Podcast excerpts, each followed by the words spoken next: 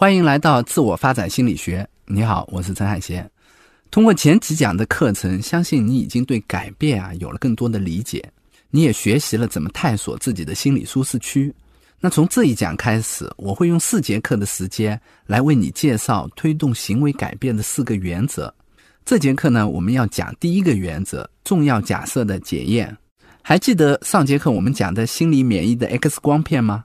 他告诉我们说，我们的行为背后往往隐藏着一些重大假设，辨识出这些假设是突破心理免疫系统让改变发生的第一步。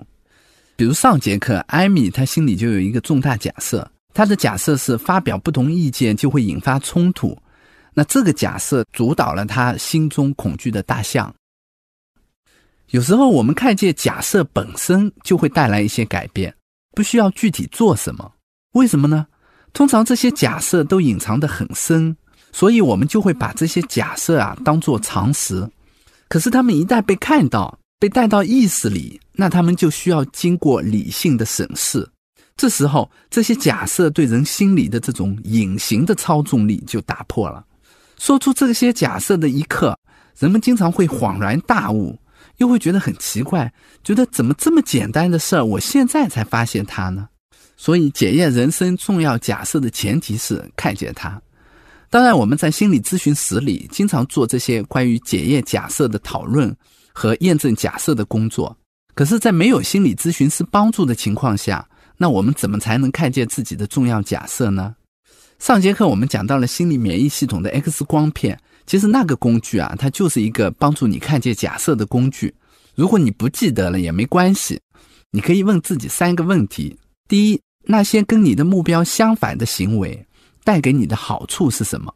第二，如果你做不一样的行为，你最担心别人会怎么对你？第三，为什么阻碍改变的行为所带来的好处是必须的呢？如果没有这些好处，它会发生什么可怕的事儿呢？如果你认真的思考这三个问题，也许你就能知道内心深处阻碍你改变的假设到底是什么。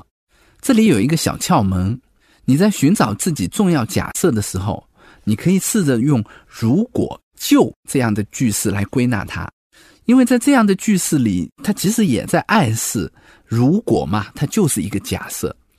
举个例子，我有一个来访者，他很想跟别人建立联系，却总是没法迈出与人交往的第一步。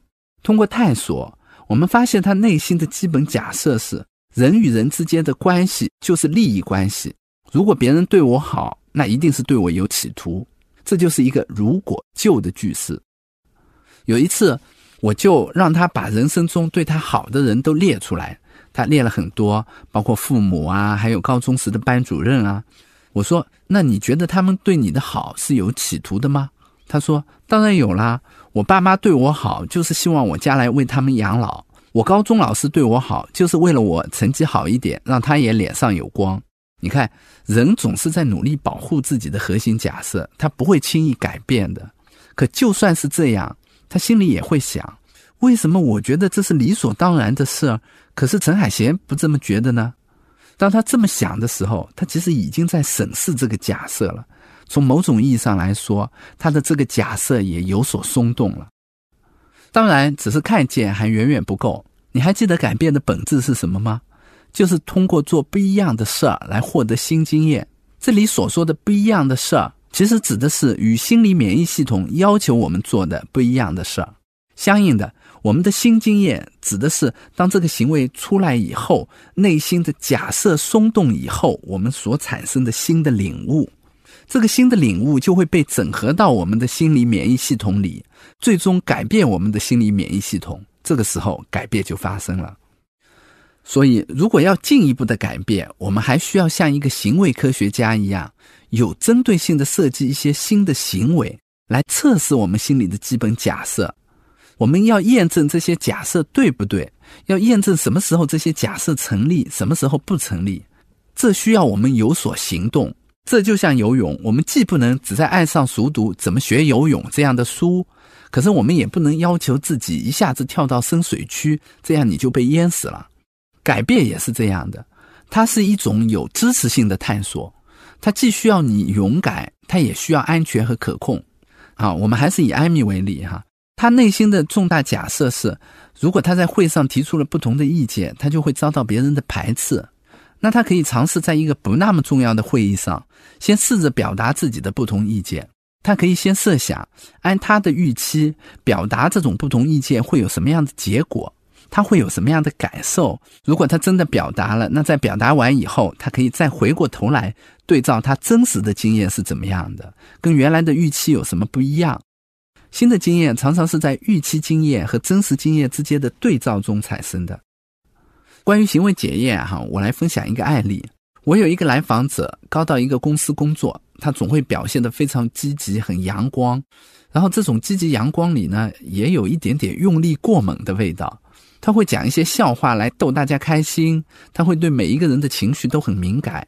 如果团队里有人不高兴了，他就会想：哎呀，这是不是我做的不好才惹他不高兴的？所以这样他就生活的很累嘛，他也想有所改变。那通过心理 X 光片，我发现他心里有一个重大假设，就是如果我不表现的积极乐观，那我在团队里就没有价值，别人就不会喜欢我。于是我们就设计了一个行为测验，我让他在周一周三周五的时候努力去表现的很积极阳光啊，去讲笑话呀，去关心每个人的情绪啊，就像他平常做的那样。而在周二、周四周六的时候，他就学着不去关心别人的情绪，而只专注于自己的事情。我让他记录每天心情的变化和团队心情的变化。这样的设计有什么好处呢？它既保留了他原来的习惯，也为新的可能的行为提供了空间。一个星期以后，他就来到了我的咨询室。那我就问他说：“怎么样啊？”他说：“我自己的心情呢是有差异的。”我发现，如果我不去关注别人的情绪，我心里会很忐忑。可是呢，也有一点点解脱。而当我努力去关心别人情绪的时候，我就会很疲惫。最让我意外的是，我觉得团队的心情没什么变化，他们好像根本没注意到我在做这样的行为测验。我甚至还去问了一个比较熟的同事，我问他说：“你看到这几天我有什么不一样吗？”他一点都没看出来。所以我就跟他说：“我说是啊，你看你这么努力的表现你自己，你把它当做一件这么重要的事儿，可是别人其实就没那么在乎。那如果别人没那么在乎这件事儿，他们又怎么会根据这件事儿来决定是不是喜欢你呢？”他沉默了一会儿，后来他就不再把表现的积极阳光当做一个他要去完成的任务了，他卸下了自己的负担，只是在偶尔需要的时候才去关心一下别人的情绪。他内心的重大假设就这样慢慢的松动了。我自己有时候也会用这种行为测验的方法来做一些改变。曾经有一段时间，我很不好意思哈。曾经有一段时间，我经常的在背后抱怨我的合作伙伴。我其实不喜欢自己这样，可就是没办法停止。所以我也决定来尝试改变。于是我也画了一个心理免疫系统的 X 光片，然后我发现我其实是在用背后抱怨的方式来强化我的需要。同时呢，也在防止冲突和矛盾。我很少直接向别人提请求或者需要，因为我很怕别人拒绝，觉得会伤了面子。可是呢，我又有这样的需要，所以抱怨它就成了一种折中的方案。隐含在我行为背后的重大假设是什么呢？就是如果我直接表达不满，这会说明我很苛刻，别人就不会喜欢我；如果我直接提要求，别人很可能会拒绝，这就会引发冲突。这是我的假设，所以我就想设计一个行为测验，直接提出要求，而不是在背后抱怨。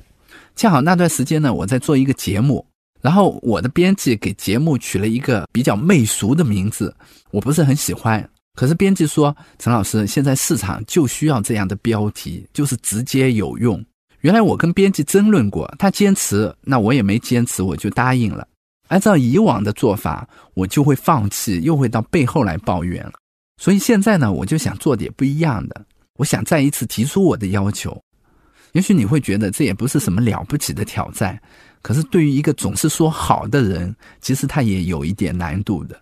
所以当我再次提出我的要求的时候，我的编辑有些不高兴。他说：“陈老师，我们不是已经说好的吗？为什么还要改啊？”我说：“不好意思，我还是不喜欢。”然后编辑就说：“时间来不及了。”我想了想说：“这样，我想请你们的负责人来看一看，帮我想一个名字。”然后编辑想了半天说：“那好的。”第二天，那个负责人就跟我联系了，他说：“陈老师，我昨天看你的稿子看到两点多，我确实觉得原来的那个标题不够好，我想了一些更牛的题目，你看看哪个更好？”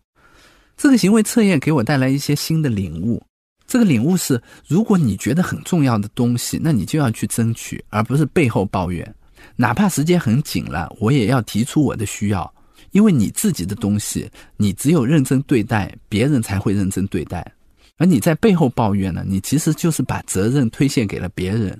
所以现在，每当想要抱怨的时候，我都会先想想，我有什么需要是没有办法直接表达的，我是不是要表达？我有没有坚持自己的意见？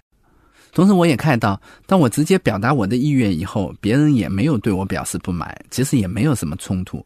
相反，他们更重视我的意见了。这样，我内心的这种假设就慢慢的改变了。总结一下，我们这节课讲了怎么设计行为来验证内心的假设。